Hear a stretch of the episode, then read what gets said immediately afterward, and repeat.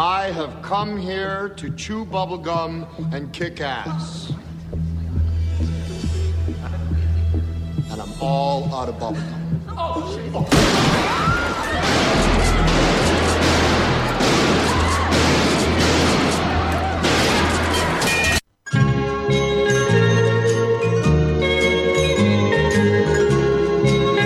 Bien, segundo bloque de cine continuado del día de la fecha. Ya estamos en diciembre. ¿Quién lo hubiera pensado, no? bueno, y la verdad es que eh, no vamos a dar malas noticias ni nada, así que vamos a hablar de algo muy lindo. Y para eso tenemos a su creador del otro lado, por suerte. Vamos a hablar para mí de la mejor película que se presentó en el Festival de Cine de Mar del Plata que es Historia del Oculto, que todavía incluso tienen chances de verla, aquellos que se la perdieron, porque se va a estar presentando en el VARS, este festival de cine fantástico que tenemos aquí en la ciudad de Buenos Aires. También se puede ver en el Festival de Cine Latinoamericano de La Plata.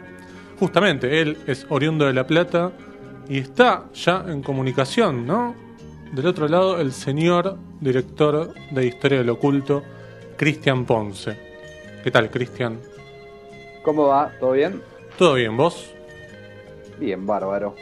Bueno, primero decirte que, no sé, ya qué eh, adjetivo utilizar, pero la película es, es maravillosa y, mm, y la primera pregunta que tengo para hacerte es, ¿cómo surgió la idea de semejante historia? Eh, y es, es medio como muchas ideas de... de- u- había dos cosas grandes, que era por un lado que a mí me gusta mucho el, el cine de periodistas, todos los hombres del presidente, Spotlight, Sí. las conspiraciones, todo eso.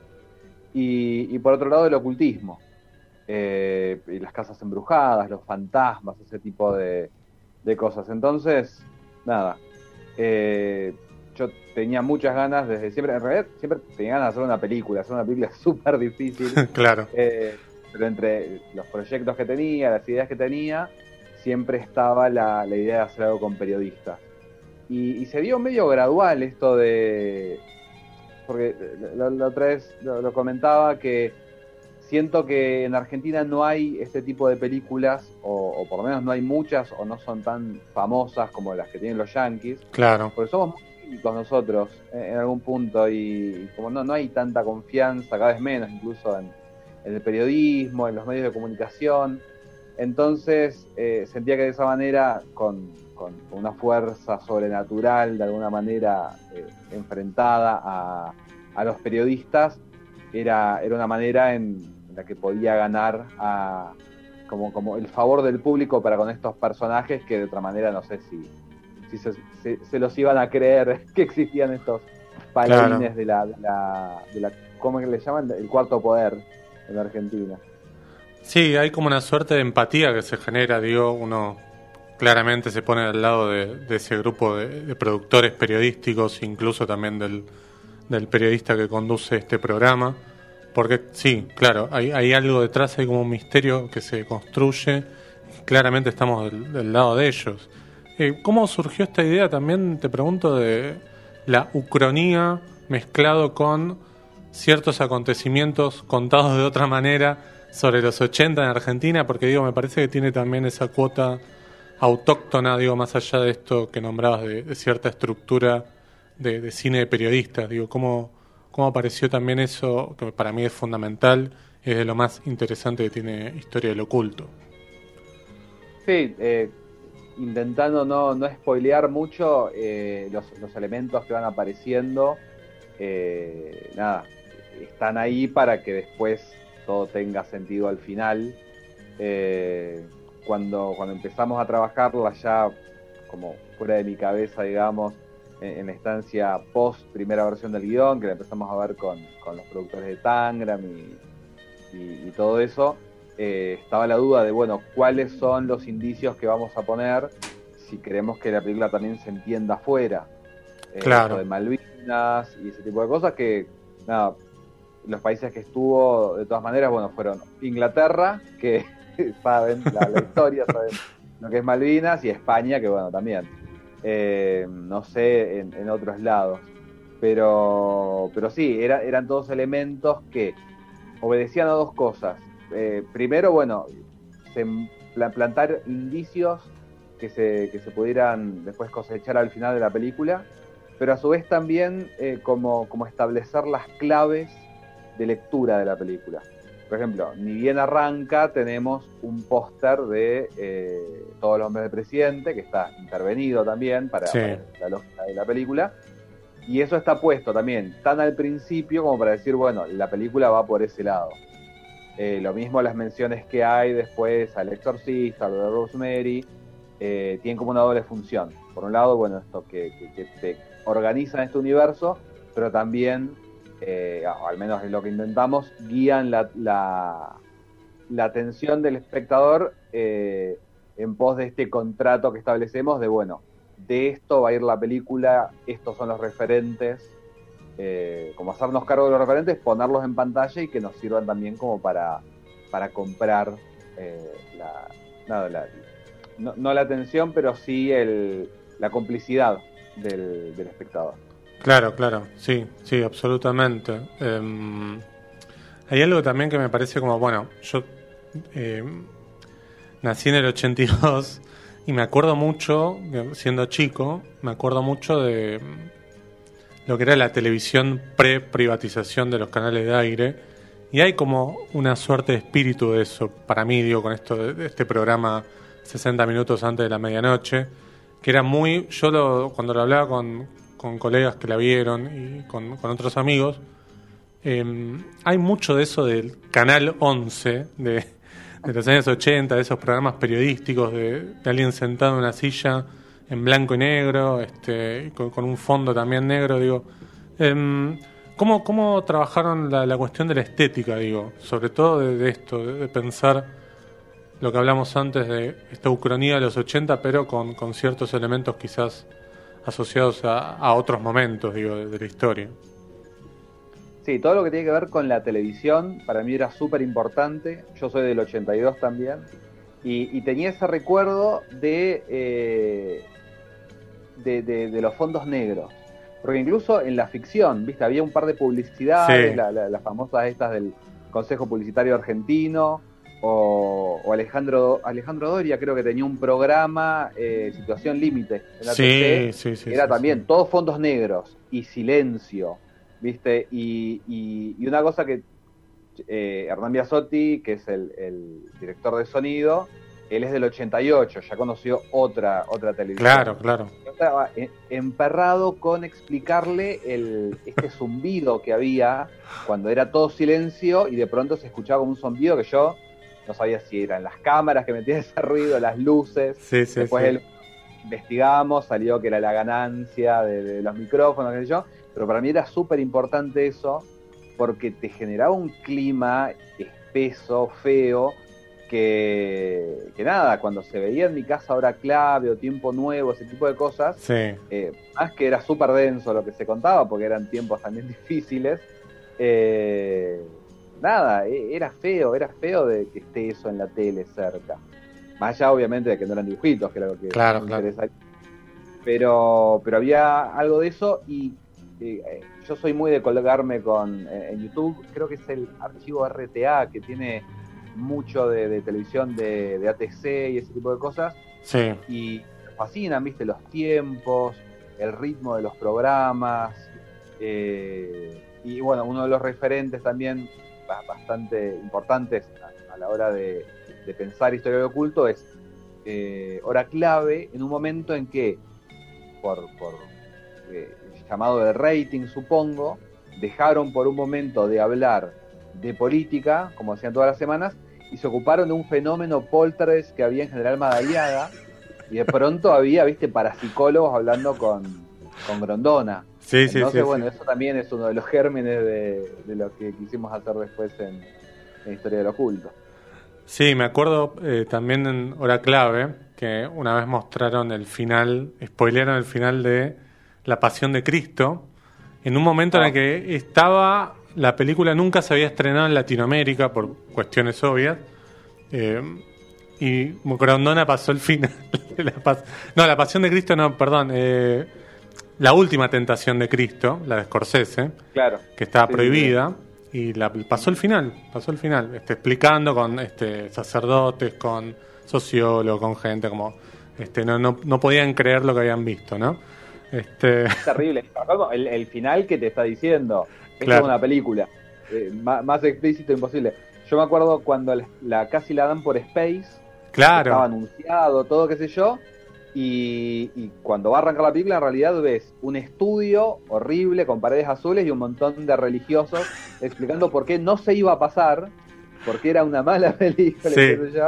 Y bueno, nada, que también nuestra generación creo que la vimos por primera vez en esos VHS en español que andaban dando vuelta, exactamente. ilegales.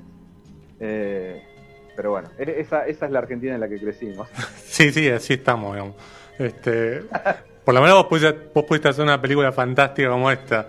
Eh, te quiero preguntar por el tema de mm, el programa, justamente, 60 minutos antes de la medianoche, que es un titulazo, digamos, este, por, por otra parte.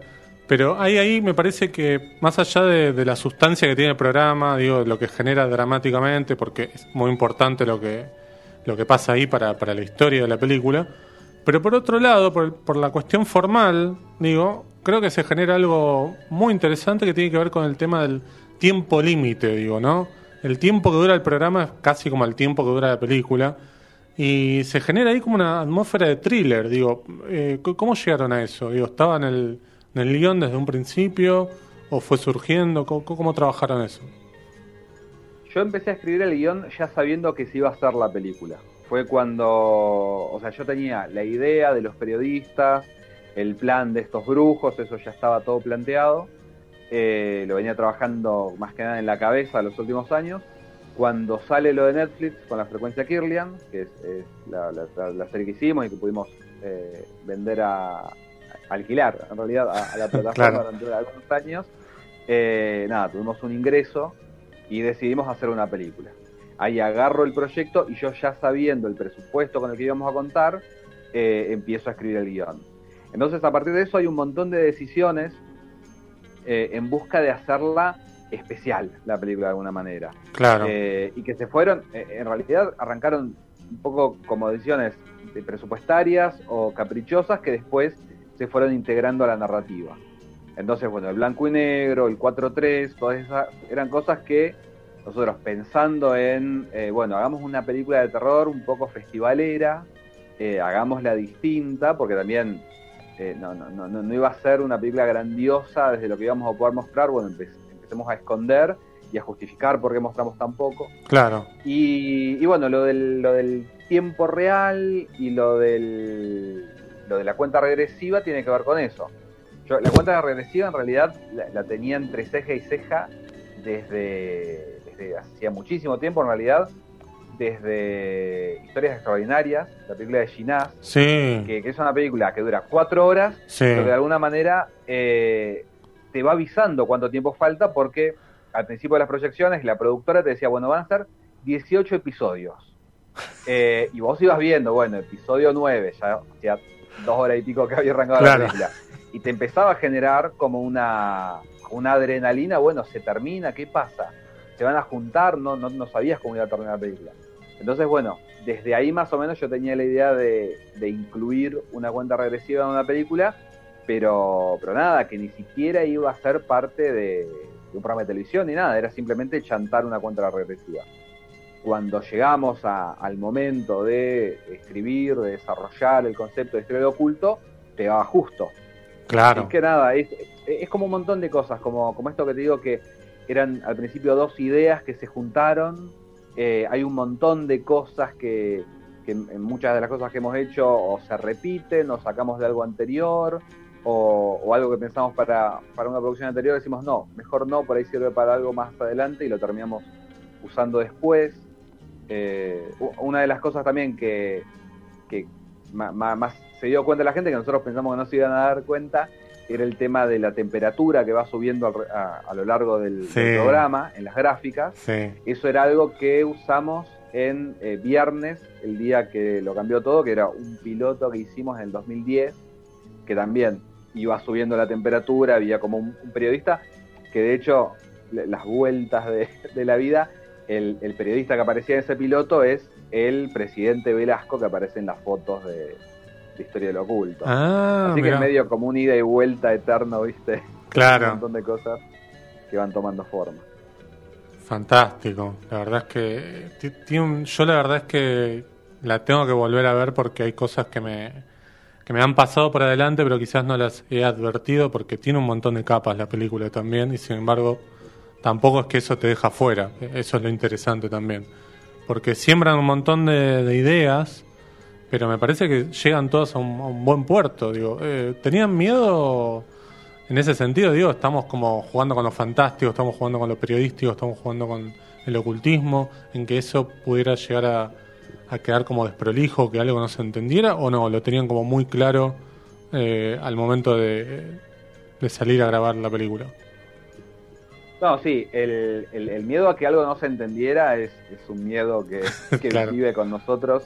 Eh, pero bueno, eh, el estreno en los diferentes países y demás eh, ha, probado que se entiende, pero en, algún punto también nos dejamos de preocupar por eso. Nosotros teníamos como dos niveles. El, nivel de, bueno, eh, sabemos que estos periodistas tienen que conseguir algo, que se termina el tiempo y les van pasando cosas, entonces era como el nivel emocional. Si eso se entiende, si eso lo, vive el espectador, eh, ya está. A mí me pasó que, bueno, Todos los hombres del presidente es una de mis películas favoritas y recién entendí todo lo que pasaba en esa película cuando para hacer esta eh, leí un par de manuales de investigación periodística. Después no entendía, o sea, e, entendés lo que pasa, pero los, las idas y vueltas de plata, de, que este traicionó a tal, de Nixon, eh, pero disfrutás igual la película. Sí, claro. Entonces, en ese sentido decíamos, bueno, nosotros también podemos ir por este lado, o bueno, cosas más voladas, qué sé yo, lo que es eh, el cine de David Lynch, ese tipo de cosas que, disfrutamos mucho, eh, no sé hasta qué punto realmente entendemos lo, lo, que quiso el, guionista o el director y hasta qué punto en realidad es importante. Claro, claro. Eh, yo, a mí, salvo que, salgan con una cosa tipo racismo, homofobia, algún tipo de cosas así, no sé, que entiendan lo que quieran de la película. Eh, nada, nada, nada que, ofenda a nadie. Pero, pero yo, o sea, lo que nosotros teníamos para decir de la película ya lo dijimos en ella y, después las posibles lecturas que, hayan corren por parte del, espectador. Sí, porque viste, vivimos en una época en la que un montón de portales tipo, no sé, IndieWire, Variety, mm. te sacan una nota de tal película con el final explicado, o bueno, directamente youtubers que te hacen, no sé, este el Padrino, el final explicado. Y no, hay nada para explicar, ¿no? No le salió todavía, ¿no? Una nota de esas de historia del oculto final explicado. No, igual en, Twitter decían, si esta fuera una película yankee ya habría un video de claro. historia del oculto final explicado. Bueno, igual lo peor, lo peor para mí es cuando la nota dice el director te explica el final. Claro. Ahí ya es que te quedaste recorto, o sea, no, me parece que no va. No, no, no, no. No, si te llaman para, explicar el final de esta película, eh, no. no, es que por eso, para mí, no le tiene que importar a nadie lo que claro, pienso del final de la película. Ya está. Sí, aparte me parece, ¿no? Digo, vos como director quizás lo, lo, ves de otra manera, pero eh, llega un momento de la película después ya es del público, ¿no? Este, no en un sentido demagógico, sino en un sentido ya de, de, de lo que cada persona o cada espectador completa con, con esa película y las vivencias que son completamente subjetivas, digo. Este... Sí, puede ser, puede ser doloroso también en algún Obvio, no, por supuesto. Que yo, el, consumo irónico, ese tipo de cosas.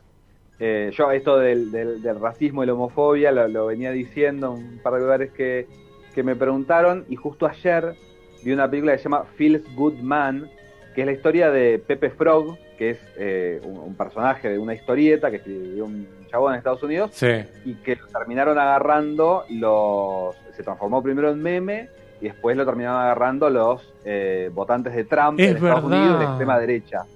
Y es terrible porque el chabón eh, el, creador del, personaje nada que ver.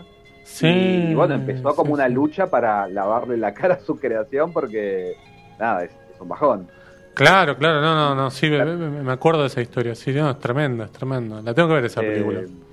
está buena, sí, salió hace, hace- hace un tiempo y, y el personaje que terminó eh, ahora está en una base de datos de símbolos de odio junto a la esvástica. No. Es un sapito, ¿viste? No. No, tristísimo, no, no, no, no. Este, Cristian, te hago la, la última pregunta, que es, em, vos hablabas antes de que esta es una película que se hizo de manera autogestionada, con este, un dinero que, que pudiste sacar de, de, bueno, el- del alquiler, como vos le decías, de la frecuencia Kirlian a, a Netflix. ¿Cómo es hacer una verdaderamente una película autogestionada? Muchas veces decimos cine independiente como categoría, pero bueno, estamos hablando de películas más chicas, pero eh, tienen por ahí financiación del Inca o una coproducción de algún otro lado. Pero acá, eh, creo, si no me equivoco, es 100% autogestionada. ¿Cómo es trabajar una producción de, de este tipo que acá en Argentina es, es muy complicado, ¿no? Porque si no tenés el apoyo del Inca, un mecenazgo o algo por el estilo, es complicadísimo hacer o terminar una película. Eh, sí, acá eh, nosotros tuvimos la suerte de hacerla en La Plata, eh, donde hay muchísimas productoras que laburan independiente, que laburan con nosotros en, en cosas pagas eh, y cosas no pagas, que nos compartimos equipos y demás.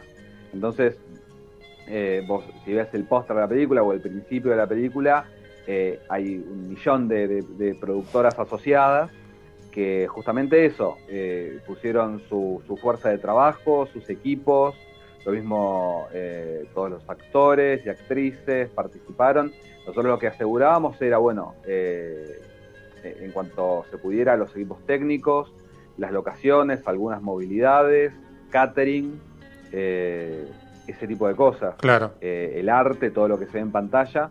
Es muy difícil, obviamente, porque se tienen que combinar un millón de, de elementos al mismo tiempo, no podés disponer eh, como, como querrías de- del horario de- del equipo, claro. tanto detrás como, como delante de cámara, pero, y bueno, y muy pocos días de, de rodaje también. Eh, hubo un par de situaciones en las que se cayeron actores que teníamos pautados, pero no por, por nada especial, sino porque nada, tenían que trabajar. tenían Claro, que- claro. eh, y, y es algo comprensible, y bueno, y es cuando, cuando hay que empezar a usar la imaginación para, para justificar determinadas cosas, que bueno, eh, en nuestro caso el género nos amparaba y, y pudimos flashear un poco por ese lado, pero, pero bueno, es un poco como yo siempre con, con este tipo de, de- de cosas pienso en la película del rey y la película de Sorín, Sí, que, que al final eh, se queda solo el protagonista, prácticamente solo con su actor, y pone un montón de, de maniquíes. Y él se justifica que el, el personaje en su locura ve al resto de las personas como maniquíes Claro. y en realidad es que se quedó re solo. Y me Sí. parece que todas las películas independientes tienen eh, más tarde o más temprano el momento maniquí en lugar de, de personaje. Eh, pero bueno, eh, por suerte laburamos con, con un montón de gente que se comprometió muchísimo y, y que hicieron la película de ellos. Y, y bueno, y, y así llegamos con una peli que me parece que está buena y que Sí. está gustando y que, que, que ha puesto orgullosos a, a todos los que participaron. Veremos si, si eventualmente da algún tipo de rédito financiero. Eh, nada, eh, se, se- se empezará a repartir entre todos los que participaron. Sí, para mí, a ver, eh, no sé, para, para mí es una película que tranquilamente se podría estrenar. Bueno, si estuviera en la sala de cine abierta, tranquilamente es una película para ir a ver, no sé, un sábado a la noche, este, en plan tipo cita o con amigos, tranquilamente creo yo. Este, y también para verla de streaming, digo, eh, si algún sistema de streaming te la quiere comprar, también me parece que es un planazo para, para mirar. Bueno, yo la miré, por ejemplo, este, oscuras, en silencio completamente y, y la inmersión que tuve fue, fue increíble. Me parece que es una película para, para prestarle atención 100%, bueno, todas las películas, además, el también.